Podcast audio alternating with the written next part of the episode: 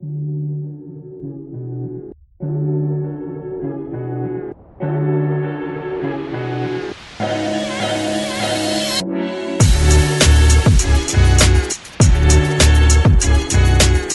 tudo bem? Esse é o podcast do Publish News. Conversamos aqui toda semana com pessoas que fazem a diferença no mercado editorial e livreiro. Como fazer que os livros digitais cheguem a mais pessoas? Como democratizar o acesso aos e-books e formar mais leitores? Que soluções e ideias podem ser exploradas para expandir a leitura no país? E será mesmo que o Brasil não é um país de leitores? Uma das respostas para esse problema de falta de leitores pode estar em uma boa distribuição. O Esquilo, startup de livros digitais, cujo nome foi inspirado na palavra habilidade em inglês e um simpático, ágil e inteligente animal, tem alcançado números impressionantes quando o assunto é distribuição de livros digitais. Acesso a 23 milhões de usuários e mais de 110 milhões de livros digitais entregues. A inspiração veio dos clubes de assinaturas de livros, e assim como eles, a curadoria tem sua importância. O Esquilo seleciona os livros digitais e os disponibiliza para milhões de pessoas. Para explicar de fato como funciona a startup, que começou a operar no final de 2018, o podcast da semana conversou com Rafael Lunes, sócio fundador do Esquilo. Esse podcast é um oferecimento da MetaBooks, a melhor e mais moderna plataforma de metadados, agora ainda mais essencial do que nunca. Já ouviu falar em POD, impressão sob demanda? Nossos parceiros da Um Livro são referência dessa tecnologia no Brasil, que permite vender primeiro e imprimir depois, reduzindo custos com estoque, armazenamento e distribuição. Com o POD da Um Livro, você disponibiliza 100% do seu catálogo sem perder nenhuma venda. Esse é o programa número 139 do dia 13 de outubro de 2020, gravado no dia 8. Aqui é Fábio Errara para conversar com Rafael Estamos com Talita Facchini e Maju Alves. Vamos ouvir? Queria começar a nossa conversa perguntando, acho que começando pelo básico. Vamos lá. Por que o nome Esquilo? Da onde surgiu a ideia de criar o Esquilo e por que Esquilo? Bom, Thalita, sabe que criação de nome é sempre é sempre uma das atividades mais legais, assim, quando a gente está empreendendo e, e, e, montando uma nova operação, né? Porque geralmente a gente tem a ideia da operação e depois chega na parte do tipo, que nome a gente vai dar para isso, né? E, e, quando a gente vive hoje, atualmente, no mundo da internet e tal, a gente tem que, depois de escolhido o nome, é, a gente precisa entender se esse nome é um nome plenamente disponível, né? Se a gente consegue ter as propriedades desse nome, né? Como é que a gente vai montar os atributos de marca, domínio de internet, perfil de redes sociais? É uma coisa bem mais complexa hoje em dia do que, do que lá atrás. Então, a gente é, sempre é, buscando muito a questão de criatividade, é um processo que se deu completamente interno dentro da empresa. Né? A gente juntou as pessoas que faziam parte do projeto e a gente se juntou aí por exemplo, aí umas duas, três tardes, é, num brainstorm maluco, mais estruturado, né? Tanto é que saiu, né? Teve um resultado prático. E a gente chegou no nome de esquilo, tá? E que não é esquelo, né? É esquilo. E que, é, não, não pegando aí a onda do pronome neutro, né? A gente trabalha sempre o esquilo, né? O serviço esquilo. Né? Muitas vezes, quando as, as pessoas se referem à empresa, chamam de a esquilo, né? Mas a gente chama de o esquilo. E o esquilo tem a ver com. A gente já sabia que a gente ia trabalhar na distribuição de livros digitais, mas a gente não queria, obviamente, usar nenhum prefixo, nenhum sufixo que tivesse book, né? É, sair, um, sair um pouco do lugar comum. Né? A gente queria criar um nome que pudesse ser versátil, flexível para uma série de outras iniciativas que a gente pudesse colocar embaixo desse guarda-chuva. A gente sempre quis fazer uma brincadeira é, com o nome associando algum tipo de bichinho simpático que tivesse atributos é, atributos interessantes para a nossa operação, que fosse rápido, inteligente, é, flexível, planejado, né? Porque a gente sabe que o esquilo ele junta as nozes aí no, no período que dão as nozes para consumir as nozes no período que não tem as nozes, né? Então, é, planejamento é muito importante para uma operação nossa desse tipo. Então, a gente sempre gostou além de ser um, um, bichinho fofinho e tal, de bom de trabalhar do ponto de vista de marketing. E a parte do skill, ele tem uma, uma puxada é, uma puxada do inglês, né? Que significa alguma coisa de habilidade, conhecimento e tal. Então tem a ver com skill yourself, né? Então a gente juntou essa, essa, esse elemento de skill com um esquilo e aí chegamos aí no, no nome de esquilo, né? Essa é um pouco da história, resumindo. E como começou? E quando começou a operação? Bom, é, essa operação.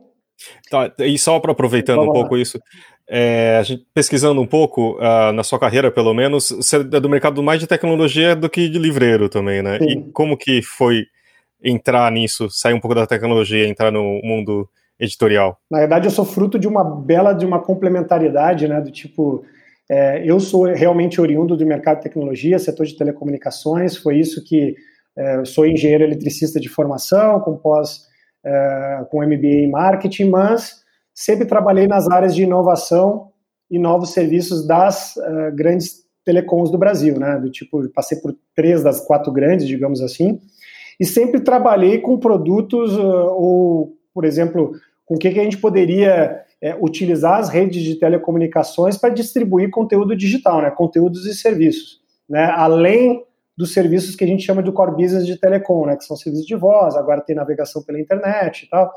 Então eu, sempre trabalhei com isso e sempre fui muito antenado do que, que a, quais são os ativos que, da, da operadora que a gente poderia usar para alavancar esses negócios digitais. Obviamente que depois de 2008, 2009 se formou um ecossistema muito mais complexo através de Apple e Google, que acabou tendo uma vida própria além do, do, das operadoras, mas as operadoras continuam sendo players importantes aí na, na alavancagem desse, desse serviço. É, o produto, como ideia, ele começou no final de 2018, né, como, digamos, como uma maquete, como um PowerPoint. A partir daí, a gente começou a fazer uma série de testes de aderência, né, porque, porque a gente estava se propondo a fazer, e pela, pela ordem de grandeza, a gente precisava realmente de adesão de grandes canais prestadores de serviços e a gente utilizou primeiro as, as grandes telecomunicações, as grandes teles, né? E, e também as editoras, que é o outro capítulo à parte que eu queria dar bastante enfoque aqui nesse nosso papo, né? O papel das grandes editoras do Brasil nessa iniciativa disruptiva que a gente está aí conduzindo.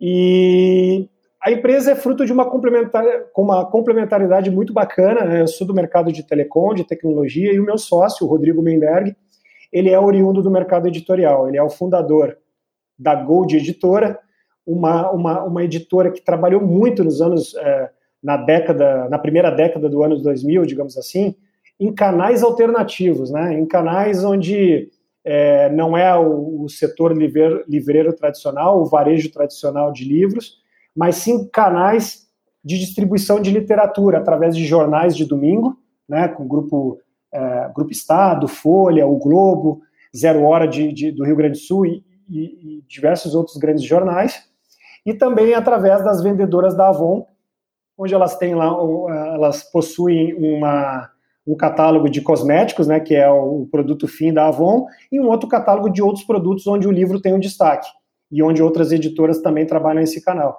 Então, assim, o Rodrigo é, sempre se conformou com a, é, com essa coisa assim do tipo, ah, o, Brasil, o, o, país é um, é, é um país de não leitores, o brasileiro não lê, sendo que lá atrás ele endereçou duas coisas importantes, é, que é o acesso e o preço, né, lembrando um pouco dos quatro P's aí de marketing, né, do tipo a distribuição e o preço, muito importante para o aumento da demanda, e viu que tinha uma procura muito, muito grande, né, vendeu aí 35 milhões de exemplares de Paulo Coelho, 30 milhões de, de da, da coleção do Açúcar União, é, livros do Drauzio Varela, Augusto Cury. Ele fez assim, tipo, pegou a, as publicações assim que faziam sucesso no mercado físico tradicional e, e, e, trabalhou num outro formato em outro canal e descobriu um novo mercado. Então, o que a gente fez aqui a partir de agora, de 2017 para agora, é usar tecnologia para fazer a mesma coisa que ele fez nos anos 2000. E você, no meio da, da sua resposta, você tocou no ponto das editoras. E era justamente uma coisa que a gente ia te perguntar mais para frente e que tem uma dúvida.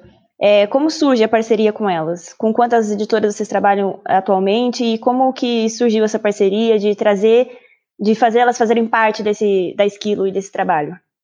É, o, o, bacana uh, da identificação, assim, obviamente, para quem, é, quando a gente explora um novo mercado, uma nova massa consumidora, é, os livros têm muito mais marca, né, os títulos, as capas, do que o nome das editoras.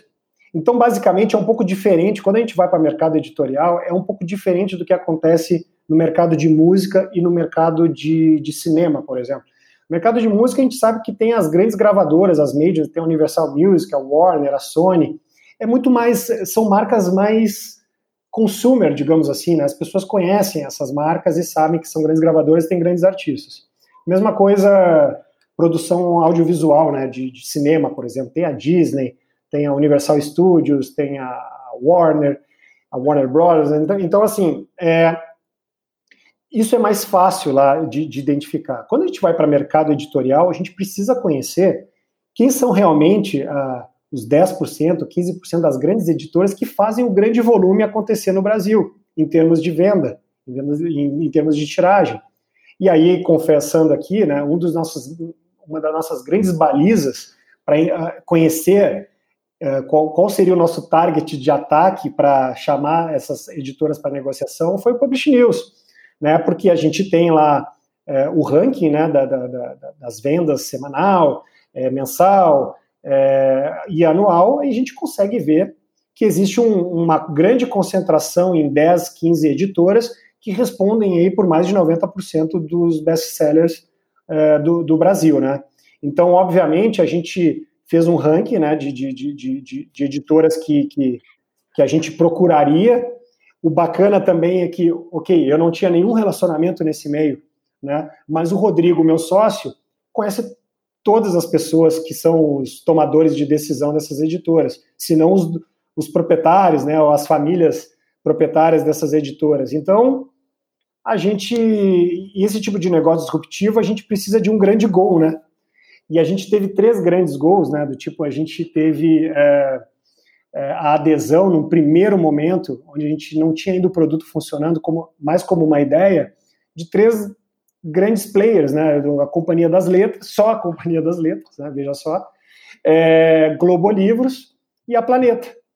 Né? E a partir daí, quando a gente já tem eles no, no barco, a gente começa também a, a, procurar as outras editoras e fala: olha, é, conversa com Matinas aí, a gente já está, a companhia está tá apostando no projeto, vamos atuar numa parte do, azul do oceano, né? Vamos, vamos, vamos atingir outras pessoas que hoje não acessam livros de, de forma alguma.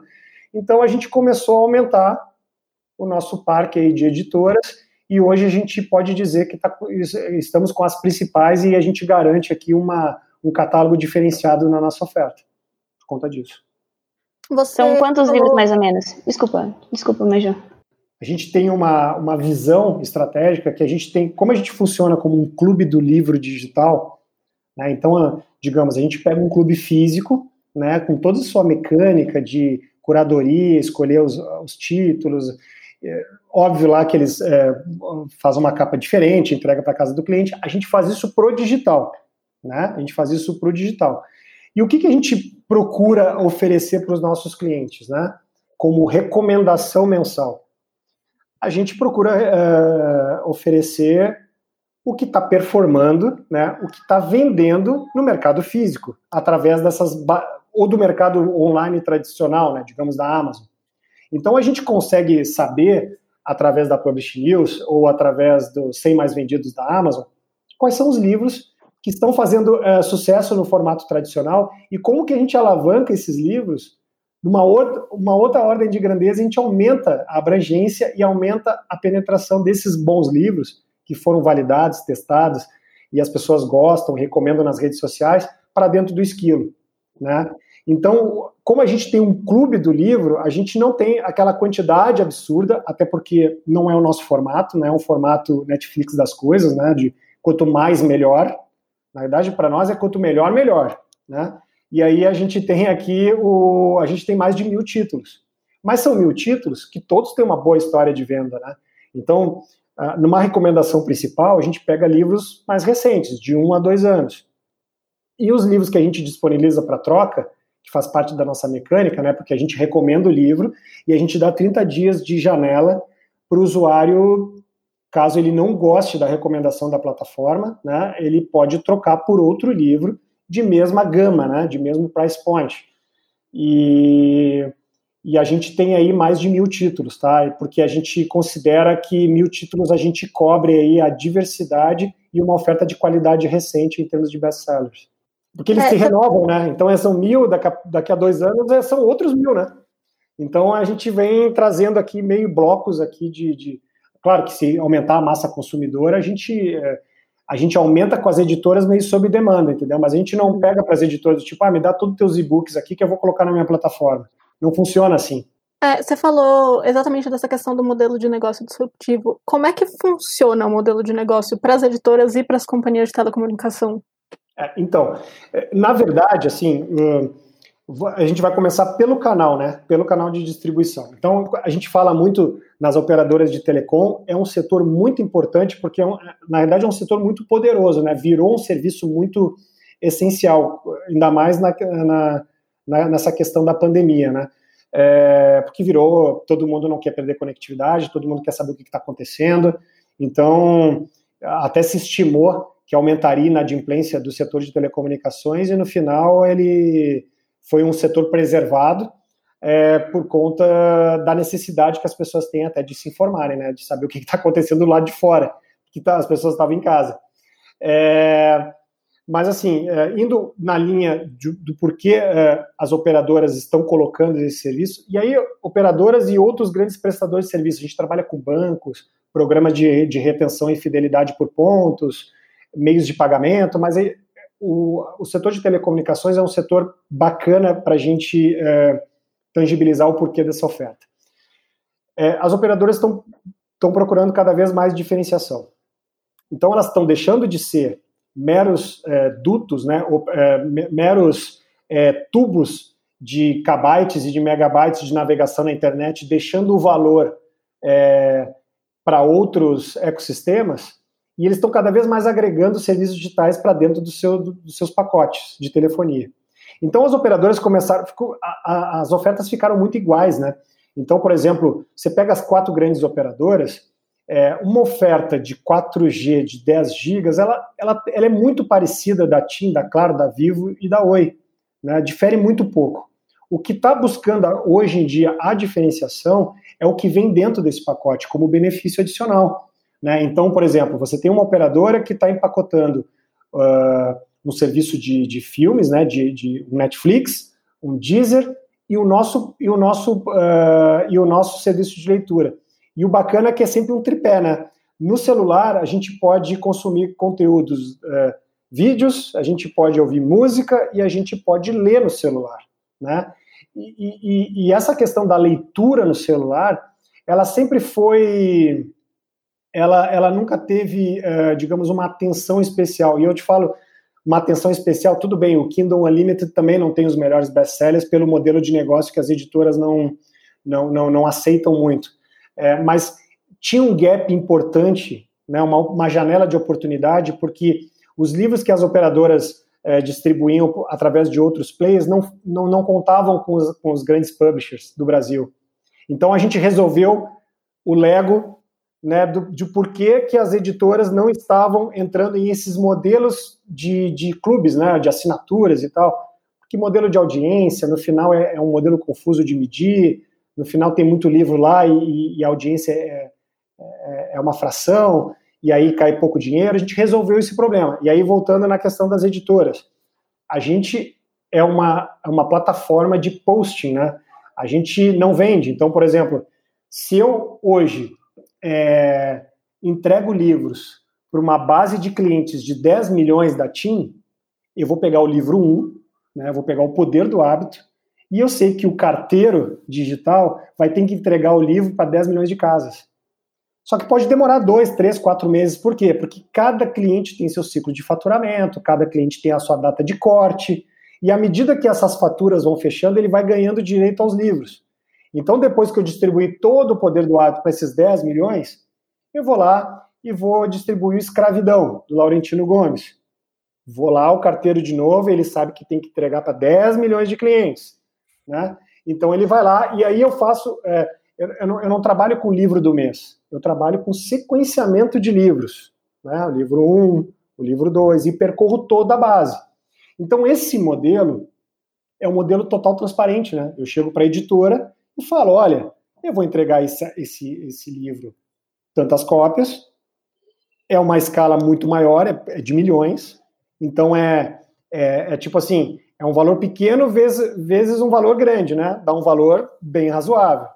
Então é um modelo completamente diferente, disruptivo, da venda avulsa, é um modelo que dá previsibilidade muito melhor do que o modelo de audiência, né, que a gente chama de streaming, de all you can eat, e a gente acabou resolvendo isso dessa forma, entendeu? Trabalhando com sessão definitiva de, de, de e-books e audiobooks, né, que, que, é o nosso novo produto. Né? Faz 30 dias que bom, as editoras gostaram tanto do modelo de e-book que nos pediram para fazer um audiobook também, e também com a mesma pegada, né, do tipo, é, o nosso audiobook não é um, não é uma, alguma coisa de conteúdo audível que a gente coloca no meio da prateleira de audiobook. Né? Nosso audiobook é a versão narrada do livro físico que faz sucesso nas livrarias. Né? Então, é o poder do hábito gravado, narrado. Não é, é, vamos falar sobre o poder do hábito aqui, gravar uma resenha e, e colocar isso na, na, na, esteira de audiolivros. É, um, é um posicionamento bem diferente, tá? Nosso posicionamento é full com as editoras.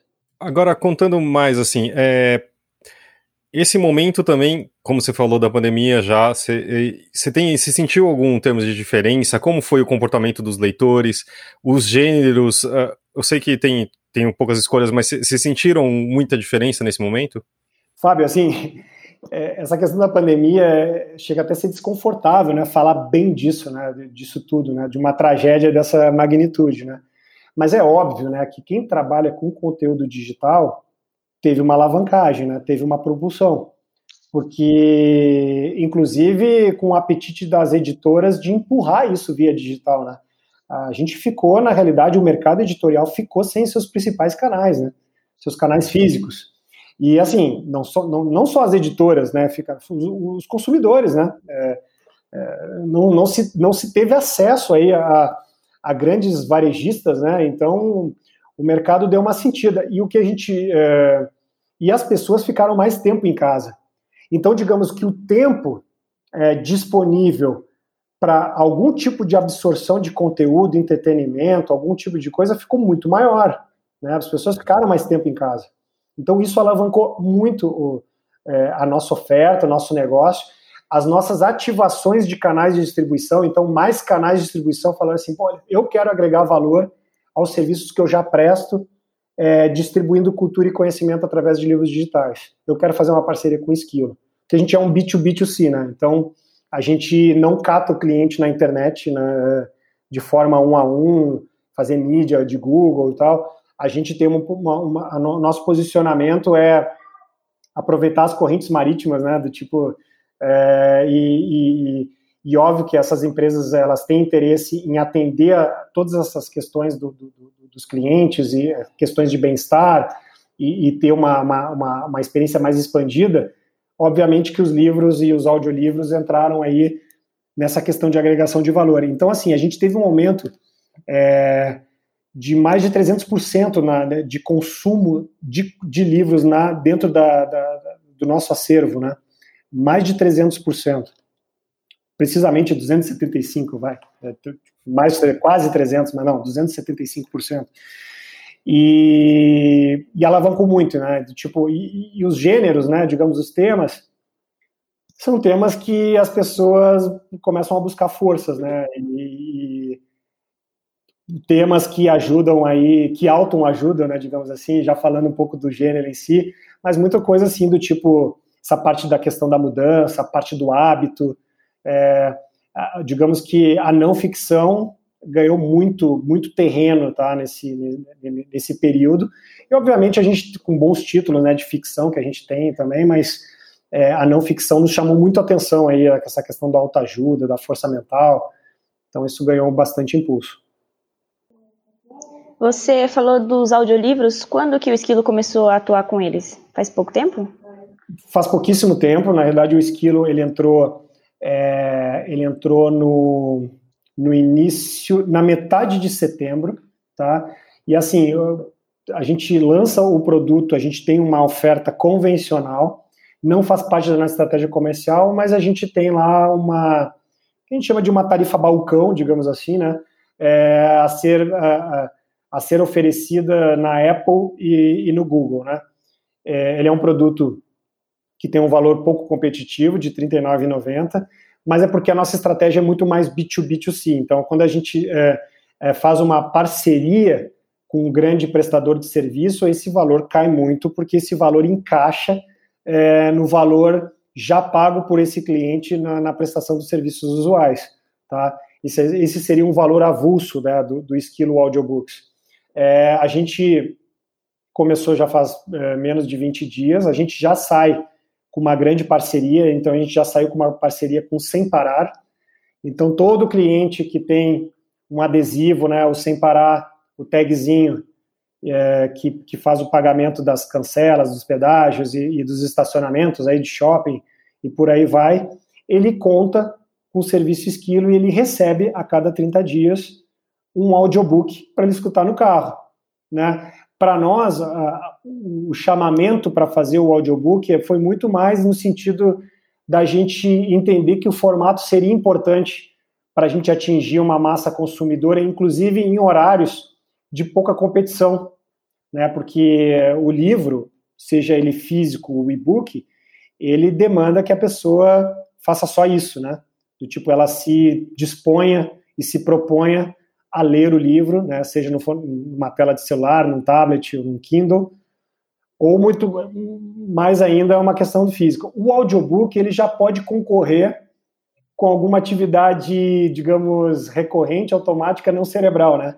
é, uma, uma esteira, uma malhação, uma caminhada, uma corrida, dirigir um carro, né, para São Paulo faz todo sentido. Então a gente entrou com uma luva na proposta de valor do Sem Parar, eles queriam realmente agregar valor àquela mensalidade daquele adesivo, entregar mais coisas para esse cliente, e a gente está oferecendo o audiolivro. Uh, e agora, eu sei que vocês já falou um pouco também da questão da leitura, né? A gente observa aqui no, na última pesquisa do Retratos da Leitura, existe uma queda, uma perda bem razoável de, de número de leitores, né? Uh, como que vocês acham que vocês podem ajudar a, a resolver esse problema que a gente tem no mercado? Fábio, essas pesquisas, é, ela tem um, elas têm uma característica muito, muito importante, muito legal para a gente mapear o que é a leitura tradicional, né? Do tipo, o que, que pode, o que está sendo mapeado né, no, no, no, atual contexto. Eu acredito que a gente está funcionando há um ano e tal, e tem outros players é, que têm uma proposta de leitura digital que não são mapeados por esse tipo de pesquisa, tá? Eu me arrisco a dizer isso. Não estou uhum. questionando a metodologia, enfim, eu acho que ela é um termômetro bastante importante, né? Na verdade, ela é um termômetro importante do subdesenvolvimento de um país como o Brasil no, no, no terreno da leitura, né? Uh, ou nos hábitos de leitura, né? Comparando com outros países, comparando banana com banana, né? Digamos com a Argentina, por exemplo, a gente sabe que a Argentina ela tem estatisticamente é, um hábito de leitura muito mais é, consistente do que o Brasil, do, do que do Brasil, né?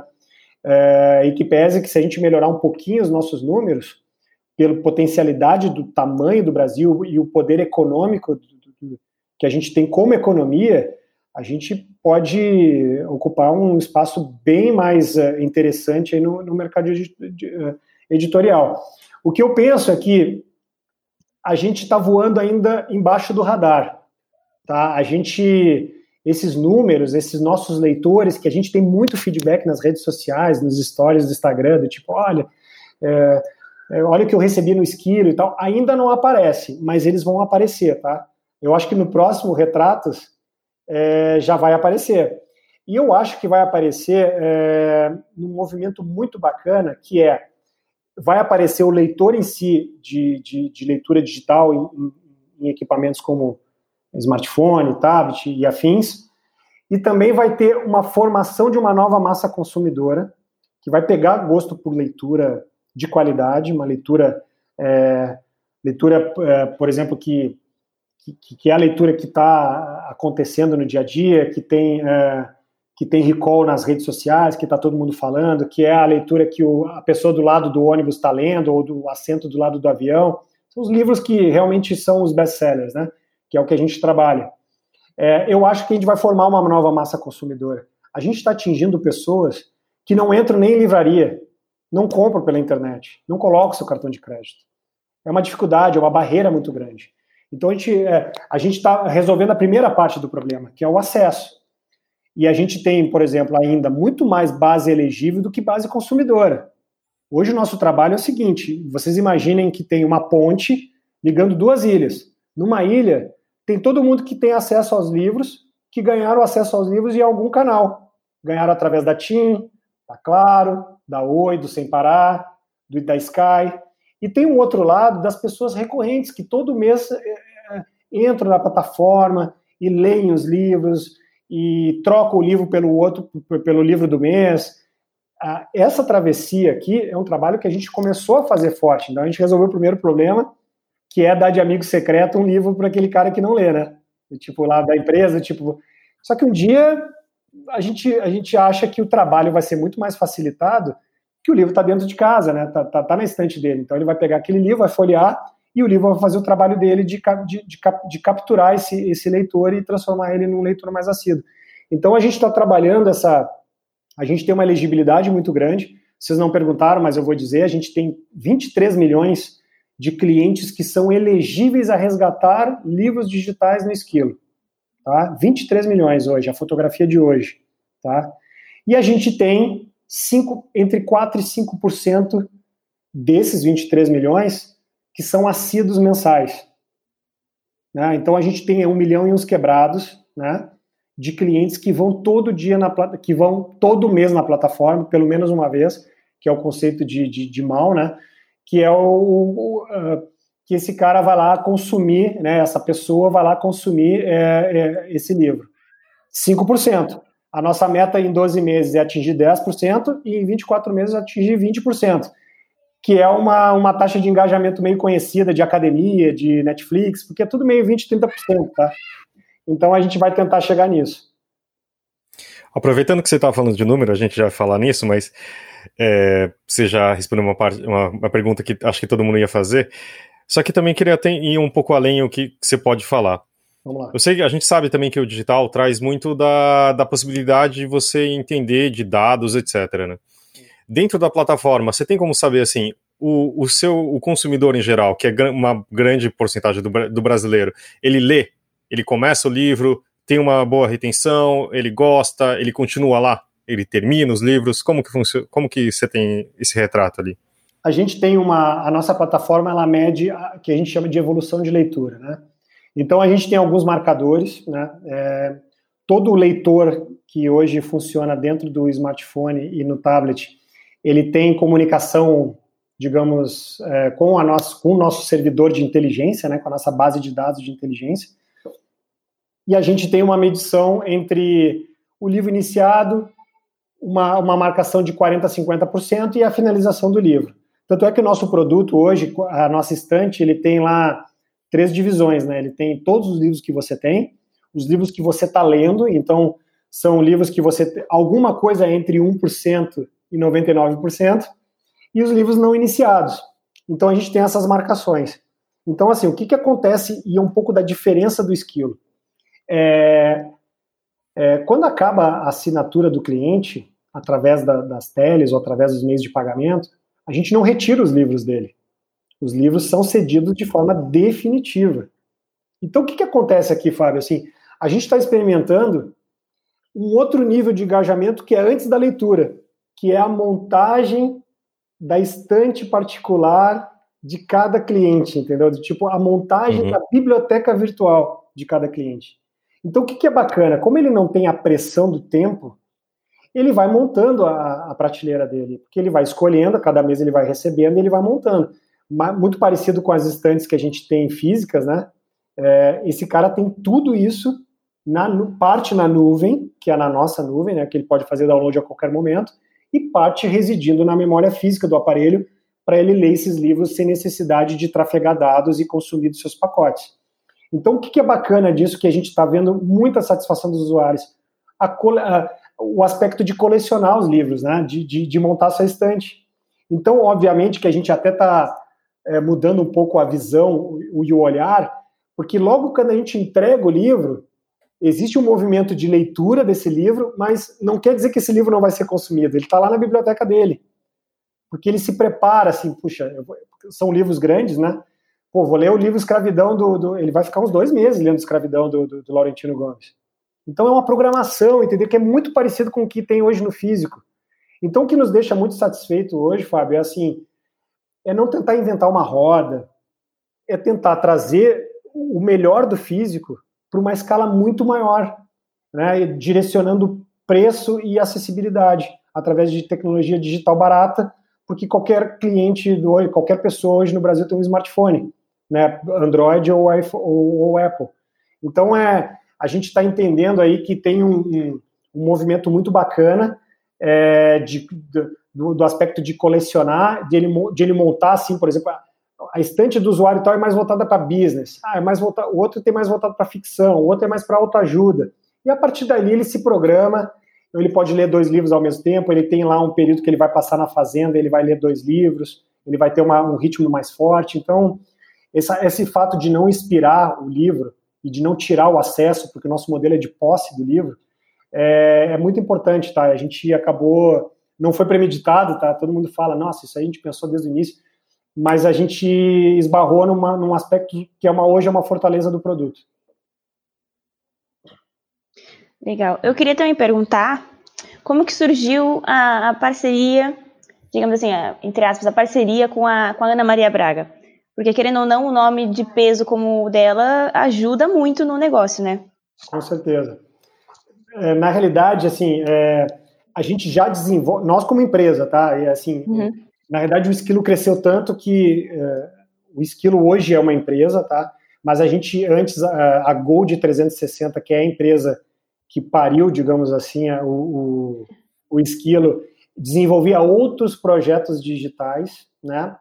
Entre eles os projetos digitais da Ana Maria Braga. Então, a, Gold 360 é a empresa responsável pela gestão de todos os ativos digitais da Ana Maria Braga, né? seja os perfis de redes sociais, uh, o próprio site, algumas iniciativas em aplicativos, livros digitais de culinária, uma série de coisas, né? Uma série de venda de publicidade, né? A gente faz os projetos especiais com marcas, a gente faz toda a gestão disso. Obviamente, a Ana Maria Braga faz parte do, do, do relacionamento é, anterior do Rodrigo, porque o Rodrigo vendeu bastante livros da Ana Maria Braga em canais alternativos. Então vem desde lá, né? E a gente também desenvolveu projetos da Ana Maria Braga com, a, com operadoras, né? A gente fez aplicativos, né? Que, que, que tinha uma série, que na realidade era um pocket, uma versão pocket do programa que ela tem na, na Globo para dentro do celular para clientes das operadoras.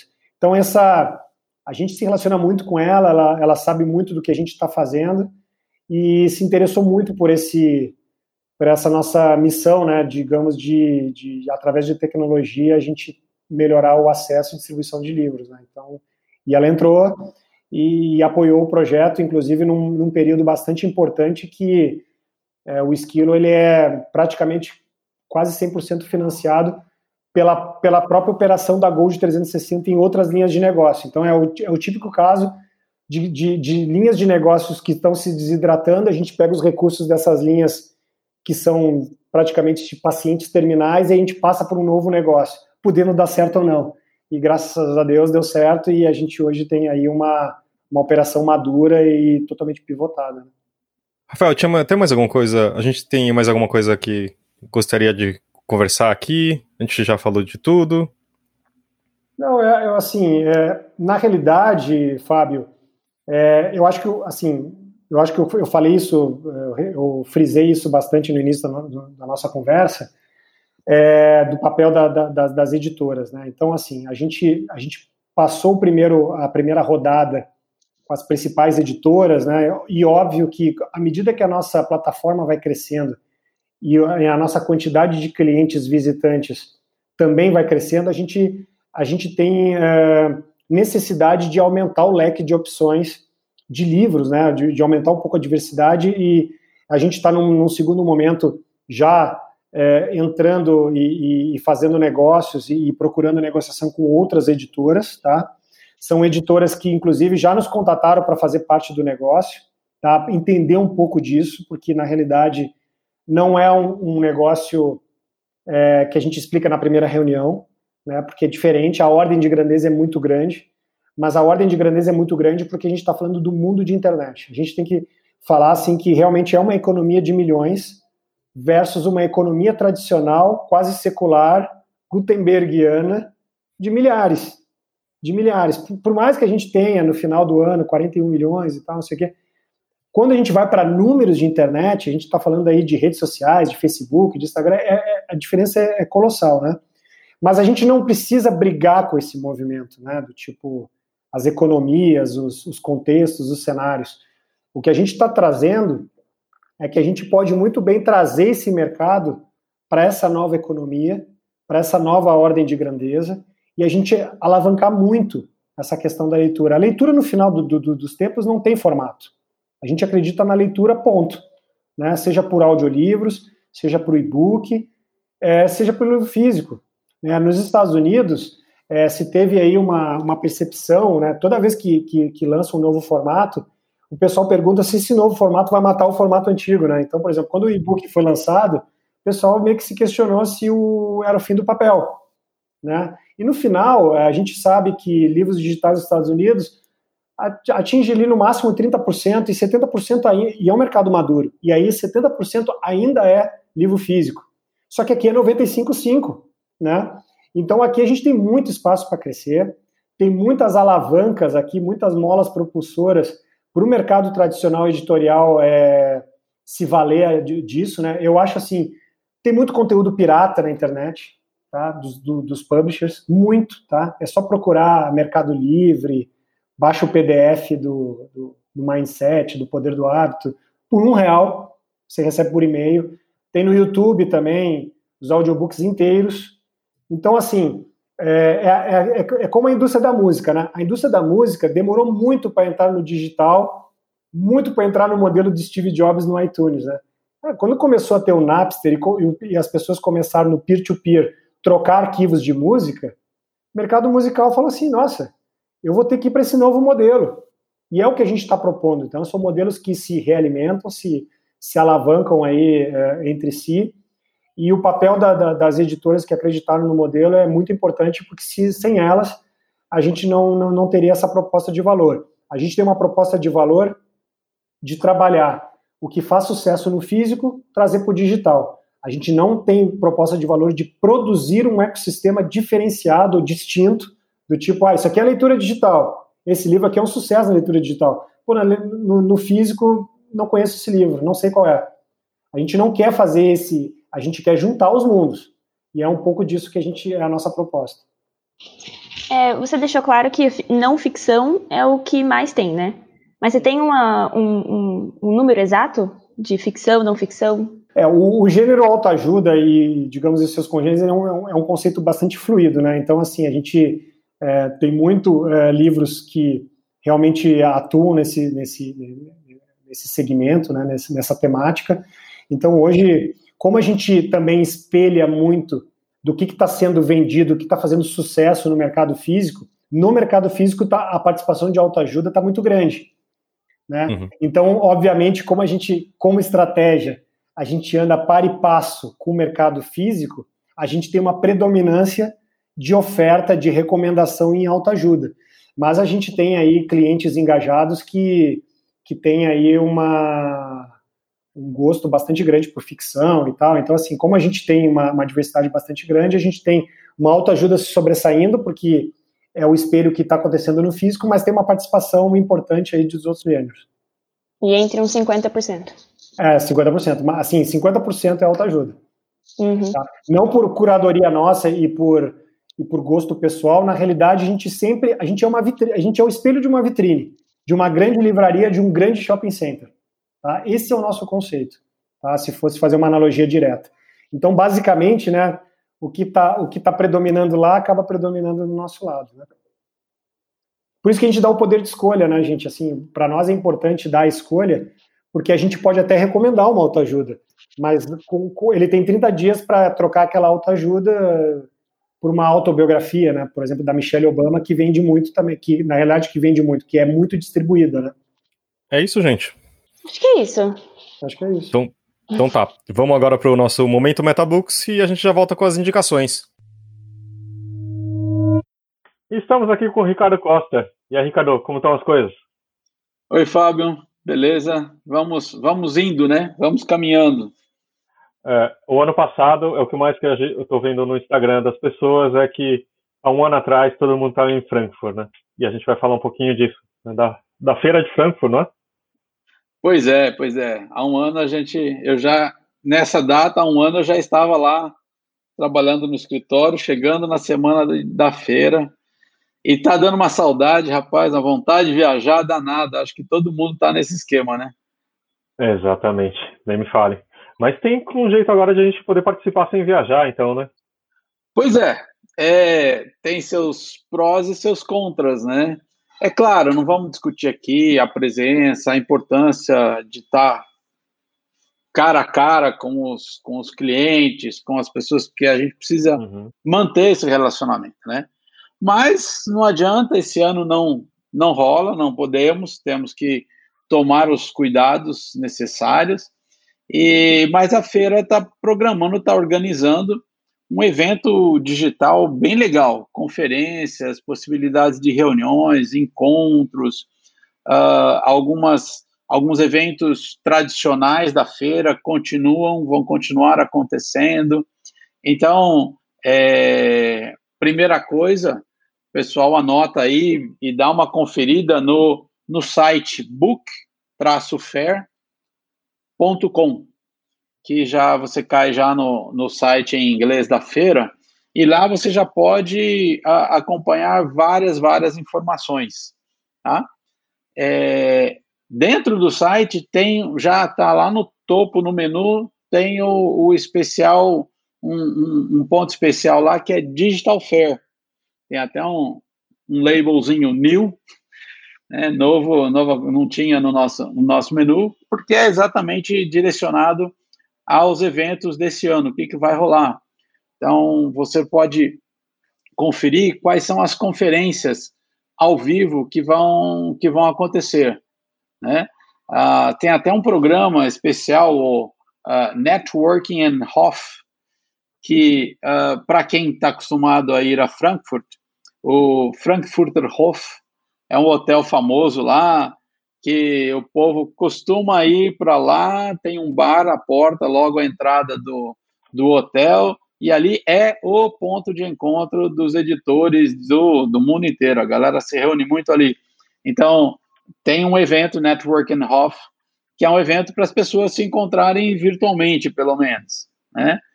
Tem uma série de conferências tem uma série de, tem uma programação profissional super legal também preparada. É, quem está acostumado, por exemplo, a participar do evento de direitos em todas as terças-feiras, logo antes do início da feira, esse ano vamos ter, vai ter a conferência sobre direitos autorais, direitos internacionais. Então é onde se encontram os diretores, as pessoas que trabalham com direitos nas editoras e relacionadas diretamente a autores também, né, agentes literários, scouts, tudo, é, vai ter esse vai ter esse momento, esse evento, dessa vez vai ser online. Né? E falando de eventos pré-feira, eu vou destacar também um outro, uma outra conferência que ela não é especificamente da feira, mas está é, diretamente ligada à feira, que é o Reboot uh, Books Business. Uh, é, um, é um evento, vamos dizer assim, paralelo, uh, uhum. mas que é um evento também muito, muito legal. É, o, o, site é rebootbooks.org e é uma, é, um, é, um, é uma conferência que está reunindo profissionais de várias partes do mundo, inclusive do Brasil. Então, vale a pena acompanhar para o reboot você precisa fazer inscrição e estão abertas, você só vai no, direto no site e se registra lá. Aliás, para os eventos da feira, também é bom você. Primeiro que você tem que separar com antecedência, né? Tem o problema do, do fuso horário. Então entra lá, olha a programação, vê o que te interessa e reserva. Mas muitos deles, os eventos da feira não são pagos, são gratuitos, mas uh, muitos deles requerem um, um, um pré-cadastramento. Então, é, como tem muita coisa, a gente não vai uh, chamar cada uma delas aqui, é, eu queria só dar essa, essas dicas aí de, de caminhos, de páginas importantes. É, eu já vi vários de, de tecnologia, de, de audiobook também que são muito bacanas. Tô, já, já me registrei aqui. Boa. E está na descrição do, do, do episódio também, para você, se você não pegou agora, é só procurar ali na postagem. Isso aí, Fábio. Beleza, então. Ricardo, obrigado. Até mais. Até mais, Fábio. E aí, quem que gostaria de começar com as indicações de hoje? Eu acho que eu vou começar, porque pela primeira vez em muitos podcasts eu já tenho certinho o que eu vou indicar. Então vai lá, Thalita. É, eu vou indicar o filme que eu assisti na Netflix nessa, nesse final de semana. É, chama The Boys in the Band. É muito bom. Ele é inspirado no musical de 1968, se eu não me engano. E é, juro, é, é perfeito. Eu adorei. É um filme de Oscar, na minha opinião, né? Claro. É, conta a história de, de, um ami, de, uma, de um cara que ele vai receber os amigos no apartamento, porque é aniversário de um, de um outro amigo dele. E aí o filme é cheio de diálogos, assim, sabe? Tudo é diálogos bem, bem construídos. E no meio do filme você vai conhecendo a história de cada um. É, juro, eu não, eu não posso contar muito para não dar spoiler, né? E eu sou muito boa em dar spoilers. Mas enfim, eu só, só vou pedir para vocês assistirem porque é muito, muito, muito bom.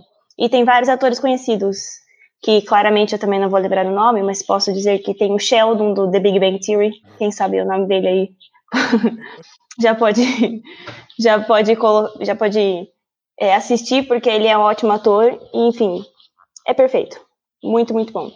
E também assisti a nova série da Netflix Emily in Paris. Eu ia é fazer bom, essa mesma indicação. Ah, mas eu desculpa roubar, mas você pode complementar. Não tem problema, porque eu tinha duas. Ah, que bom. Será que, então, eu, tenho duas também? Já... Será que eu tenho duas também? Vamos ver aqui. Mas enfim, Emily in Paris é muito legal, né, Maju? Já que você é indicar, muito... gostou, né? É, é muito bom. É uma ótima comédia romântica em série. E sem contar que ela usa roupas maravilhosas em todos os episódios. E é um plus. E ela viaja, coisa que a gente não pode fazer no momento, então fica aquele gostinho da gente querer viajar. E, e ela tá lá em Paris, conhecendo lugares maravilhosos. Enfim, é muito legal. Assistam. Quem é o próximo? Posso ter eu? você, Rafael, já, já que então, você tem a palavra, fala. Eu não posso sair desse papo sem recomendar um livro, né? Então, assim, uhum. acho que quase eu tenho quase obrigação de, de, de, de, recomendar um livro, um livro que é destaque é, tanto no físico, fora do Brasil, no Brasil e dentro do esquilo também, que é o Poder do Hábito. É, esse, esse livro, assim, é impressionante, né? O trabalho do autor, o Charles Duhigg, é, é impressionante o trabalho desse autor é, no como ele decifra o cérebro humano e, e a força, é, digamos assim, do, do, do, poder que o hábito, tanto os hábitos ruins quanto os hábitos bons, né, é, influenciam na nossa vida. E, e outra, né? E o, para, o, o legal dessa, dessa história é que ele vai do indivíduo, ele passa pelas empresas e ele vai até a sociedade, porque é, o hábito não é uma questão meramente individual, né, do indivíduo. Ele tem um hábito, é, na realidade, o hábito individual, o hábito coletivo, né, na figura das empresas, cultura que é chamado de cultura organizacional, uma série de coisas, e a parte da sociedade, que são a, o, as culturas, os costumes, né, os, os preconceitos, e, e, muitas vezes a gente é, não se liga que a gente repete hábitos ruins. E, esse, e como esses hábitos ruins refletem na nossa vida. Então, basicamente, assim, pessoas que mudaram o perfil de, o, o perfil de, de, vida, né, o, o, estilo de vida e tal, ler esse livro, assim, uma mudança de rotina, e mudança de rotina não é fácil, é uma coisa extremamente complexa, mas ele, ele, ele engraçado que ele disserta sobre a teoria, mas ele dá o, o caminho das pedras, né? Para tornar essa, essa questão da mudança da rotina de uma forma, uma forma mais rápida e mais fácil. Né? É, é, um, é uma boa indicação aí que eu posso passar. Eu posso só complementar a minha indicação do The Boys in the Band? Porque é muito chato eu falar que assim, ah, tem o ator que fez o, o Sheldon no The Big Bang. Aí, deixa eu falar o nome dele. Tem, tá bom, jornalista, por favor. Obrigada. No, nesse filme tem o Jim Parsons, que é o Sheldon, do The Big Bang. Tem o Matthew Bomer, que é maravilhoso, já fez White Collar e Magic Mike. Uh, quem mais? O, o, Charlie Carver. Ah, não. O Andrew Reynolds, que fez o seriado Girls, que ele é perfeito também. E tem o Tuki Watkins, que também fez Desperate Housewives. São só alguns dos que estão lá e são muito bons. E a do produtor do Glee, não é? Também, acho que é do mesmo diretor, não é? Do, Eu acho do, é Murphy. Mesmo... É, a direção é do. Isso. A, a direção é do Joey Mantello. Muito bom. Assistam. As coisas do Ryan Murphy, elas têm, tipo, a chance de dar muito certo ou muito errado. Esse me deu certo. É, ou durante um tempo, que nem Glee, acho que deu certo, depois deu errado. Enfim. Mas fala, Maju, e as suas indicações fora, fora The Emily Paris? Uh, tirando The Emily Paris, que era a minha indicação leve, eu tinha uma indicação mais pesada, que é o filme O Ódio que Você Eu parei para assistir ele ontem, na verdade, e ele é uma coisa tão atual, o filme é de 2018, mas ele traz a questão dos protestos dos negros, né, do Black Lives Matter, Matter que foi muito grande de novo agora esse ano por conta da morte do George Floyd e da Breonna Taylor. E ele é, assim, é muito bom para te dar uma perspectiva inteira da situação, porque ele é, assim, devastador. Eu quase que chorei o filme inteiro aqui em casa. E tava, tipo, sentado no sofá, assim, olhando pra televisão, tipo, nervosa. Recomendo demais o filme. Qual que é mesmo, Maju, que acho que o ódio bem que você, O ódio que você semeia. E minha indicação também não é tão leve dessa vez, mas é um livro que chama Meus Tempos de Ansiedade, é do Scott Stossel. É a história uh, que ele conta do, do ponto de vista pessoal, que da ansiedade, que é um mal que é um dos maiores maus que a gente vive atualmente. E atualmente, é em, acho que a gente está em picos, né? O livro é de 2014, mas acho que se aplica muito a isso. Só que ele mostra desde a, do tratamento com remédios, com, com terapia, e é muito legal porque assim, ele é cientista e ao mesmo tempo ele também passa por isso. Então é muito interessante ter uma identificação, sabe? Você fala assim, ah, entendi. Entendeu? E também você tem cria empatia pelo personagem e por você mesmo. Então parece que no final ele tem a ansiedade em um grau super alto, que ele fala que é desde criança, desde a infância dele, mas você vê uma luz no fim do túnel, assim é super bem escrito uh, e é como se fosse uma história, assim, sabe? E acho que é, é um acalento pra gente que se acorda ou se abre jornal ou liga a TV, você tem no jornal, é, né? Em notícias você tem só ansiedade pululando. Eu acho que é um procura ali. Meus tempos de ansiedade do Scott Stossel. Boa, gente. Acho que é Temos isso. Um programa? Temos um programa. Estou aqui substituindo o Léo, que está de férias, nessa frase clichê dele. Rafael, muito obrigado pela presença aqui. Obrigado Boa sorte esquilo. Legal. E a gente vai se vendo aí. Valeu, Thalita. Obrigado, Maju. Valeu. Até mais, gente. Abraço a todo mundo. Tchau, tchau.